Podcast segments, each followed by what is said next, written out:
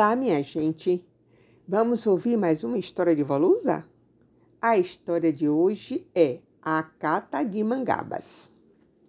Mais tarde, Volusa levou a criançada para explorar as redondezas. Pegaram um atalho entre os pés de licuris, atravessaram o resgatinho equilibrando-se nas pontas das pedras emergentes, a pequena Rafaela sendo ajudada. Afastaram galhos para ter passagens passaram por baixo de troncos arriados de cajueiro e afinal chegaram num campo de mangabas, um largo e extenso mangabeiral. Como tinha chovido antes do amanhecer, em torno dos muitos oblongos frutinhos matizados havia gotinhas penduradas no cai-não cai das pontas das folhinhas em seda. As gotinhas, refletindo os raios do sol, luziam como brilhantes. Podia-se dizer que eram pés de diamante. O chão, embaixo de cada árvore, estava pontilhado com as mangabas para a festa da criançada, que de saquinhos na mão se pusera a catar os frutos. Comiam dois, guardavam um.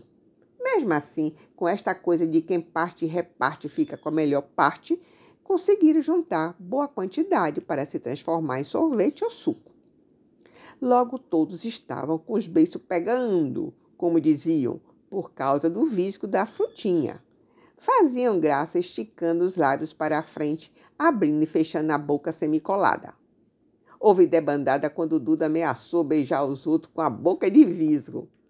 Valuz explicou que o látex da mangabeira servia para fazer borracha e os meninos de antigamente costumavam fazer bola para jogar com este látex e acrescentou: a bola ficava pesada e o que eu gostava era de ficar descascando a bola, aquela pele fininha, macia. Meu irmão é que não gostava nem um pouco de ver a bola dele sendo descascada. Volusa contou rindo, mas logo, falando sério, disse: As mangabeiras são árvores lindas, vocês viram. As mangabas são também lindas, gostosas, servem para a indústria de sucos, sorvete, borracha mas ainda assim, sem que nem para quê, o povo vai cortando. Logo não teremos mais mangabas. Elas são de difícil reprodução. Eu mesma já tentei de todo jeito fazer muda e plantar e não consegui. Onde tem pés, nascem muitos outros, mas não adianta transplantar, nem plantar galhos ou caroços. Pode até nascer, mas não vingam. Poxa, avó, que maluquice! Bem que meu pai falou que os homens são loucos. Cortar uma árvore dessa? Comentou Janaína. É, isso dá muito pano para as mangas. Muito teria que falar, mas agora não é o momento para estas coisas. Estamos de férias. Vamos adiante. Ela convidou. Adiante tinha um brejo, e no brejo tinha bichos estranhos, com longos bigodes a se arrastar pela lama da beiradinha. Pareciam peixes, mas praticamente andavam fora d'água. Que que é isso? Matilde perguntou por todos.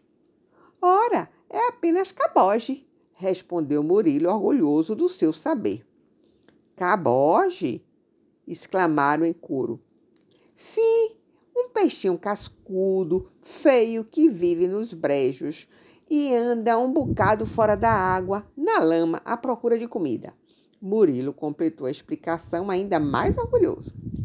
Vocês até parecem com meus colegas da escola que não conhecem nem Gá, debicou. Ficaram ainda zangando, zanzando por ali, olhando uma coisa e outra. Borboletinhas, largata de fogo em longo comboio no tronco do cajueiro, araçás mirins ainda muito verdes, flores esquisitas parecendo de cera, Valusa chamando atenção para os cabeças de frades e minúsculas flores semi-enterradas na areia. Alguns fungos, os diferentes formatos das folhas, os limos nas raízes de algumas plantas sob as pedras. O cheiro do mato, os vários tons de verde. Divertiam-se brincando na moita de malícias, também chamada de sensitivas, tocando as folhinhas para elas se fecharem, dizendo Fecha a porta, Maria, que mamãe já vem. Fecha a porta, Maria, que o boi já vem. Fecha a porta, Maria, para o ladrão não entrar. Nisto de brincar com as malícias, Rafaela viu uma planta com florezinha branca e já ia colocando a mão quando Janaína deu um tremendo berro. Não, Rafaela! Com susto, a menininha sapateou, virou estátua, mas se livrou da queimadura de cansanção. Voluz então disse que aquela era uma planta perigosa. Vocês precisam ter muito cuidado quando andar no mato.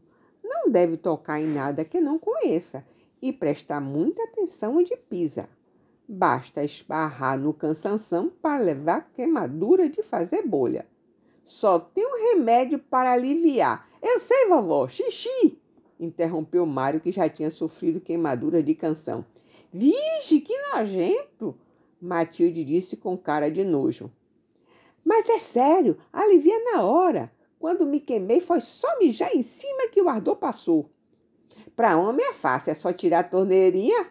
Mas é mulheres, indagou Ivana. E a turma toda ria e cada um ensinava um meio de resolver o problema. As gargalhadas. Chama o menino para mijar. Faz xixi na mão e passa em cima. Mas corra pro banheiro, viu? Não vá fazer isso na vista de todo mundo, hein? Urina numa lata e derrama o xixi no lugar. Ou no pinico. E isso ainda existe? Tu é velha, hein? A galhofa parou quando Rafaela, ainda impressionada, perguntou: Volusa, por que existe uma planta tão má? Pensei que todas fossem boas. Ela não é má assim, não. Sabe que ela serve de remédio para espantar morcego dentro de casa? E até ajudou a libertar o nosso país. Como? Uma planta libertando um país? Indagou Janaína surpresa. Ah, depois eu conto. Vamos para casa. Não estão com fome? Eu estou. Depois do almoço eu conto. Me lembre, viu?